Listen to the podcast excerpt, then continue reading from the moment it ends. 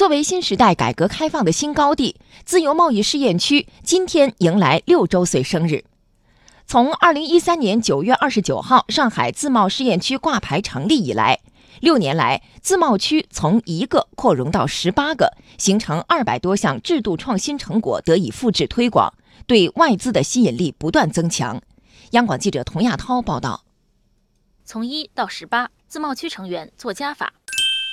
六年前的今天，也就是二零一三年九月二十九号，上海自由贸易试验区挂牌成立。此后，经过五次扩容，到今年八月二十六号，山东、江苏、广西、河北、云南、黑龙江等六个省份入围第五批扩容名单，不仅实现了我国沿海省份自贸区全覆盖，也首次在沿边地区设立自贸区。商务部副部长王受文说：“六年来，我国自贸试验区从一个扩容到十八个，形成了一加三加七加一加六，覆盖东西南北中的改革开放创新格局。”从二零一三年自贸试验区工作启动以来，我国的自贸试验区建设布局逐步完善，形成了覆盖东西南北中的改革开放新格局。在投资贸易自由化便利化、金融服务实体经济、政府职能转变等一系列领域进行了大胆的探索，可以说取得了显著的成效。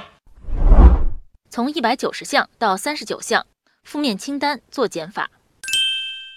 二零一三年九月，上海自贸区引入我国第一份外商投资准入负面清单，设立之初为一百九十项。经过五次瘦身，到今年六月三十号，国家发展改革委、商务部发布的新版负面清单，清单条目已经缩减到三十七项，缩减超过八成。如今，外商投资准入负面清单已经成为人们所熟知的基础性制度，含金量越来越高。国家发改委新闻发言人孟伟说：“负面清单的关键在于‘精简’两字。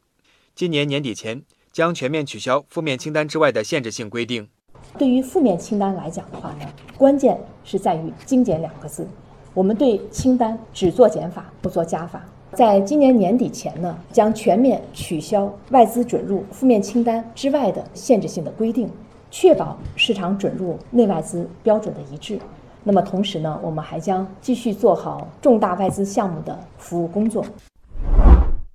二百零二项制度创新成果，破除制度障碍。自贸试验区爆发式、跨越式发展的背后，离不开制度创新的支撑。商务部此前发布的数据显示，六年来，我国自贸试验区累计形成二百零二项制度创新成果得以复制推广。如今，推动中国走向制度型开放。成为自贸试验区的重要使命。商务部外资司副司长袁元说：“鼓励各自贸试验区大胆试、大胆闯、自主改，切实发挥好全面深化改革和扩大开放试验田的作用。通过复制推广啊，以局部的突破来带动了全局的发展，推动了在贸易、投资、金融等各个领域管理制度的进一步的优化和开放水平的不断提升。”带动了全国范围内营商环境市场化、国际化、法治化水平的持续的进步。以万分之二的面积吸引百分之十四的外资，外资乘东风而来。爱多美是韩国的化妆品企业，目前已经在山东自贸区烟台片区成立了分公司。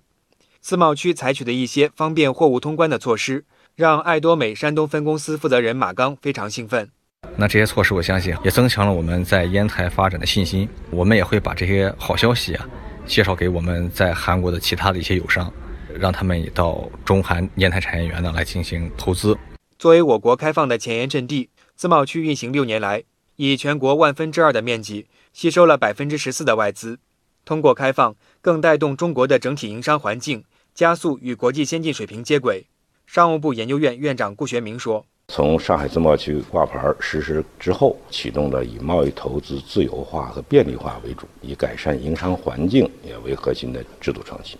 那么市场主体呢，更多呢是享受了制度变革带来的成本下降的这个红利。另一方面呢，推动了贸易投资规模呢进一步扩大，外商投资准入门槛呢也不断的在降低，贸易投资这个便利化水平啊，应该说不断的在提升。那贸易转型升级的步伐也在逐渐的加快，走出去合作这个速度也在加快。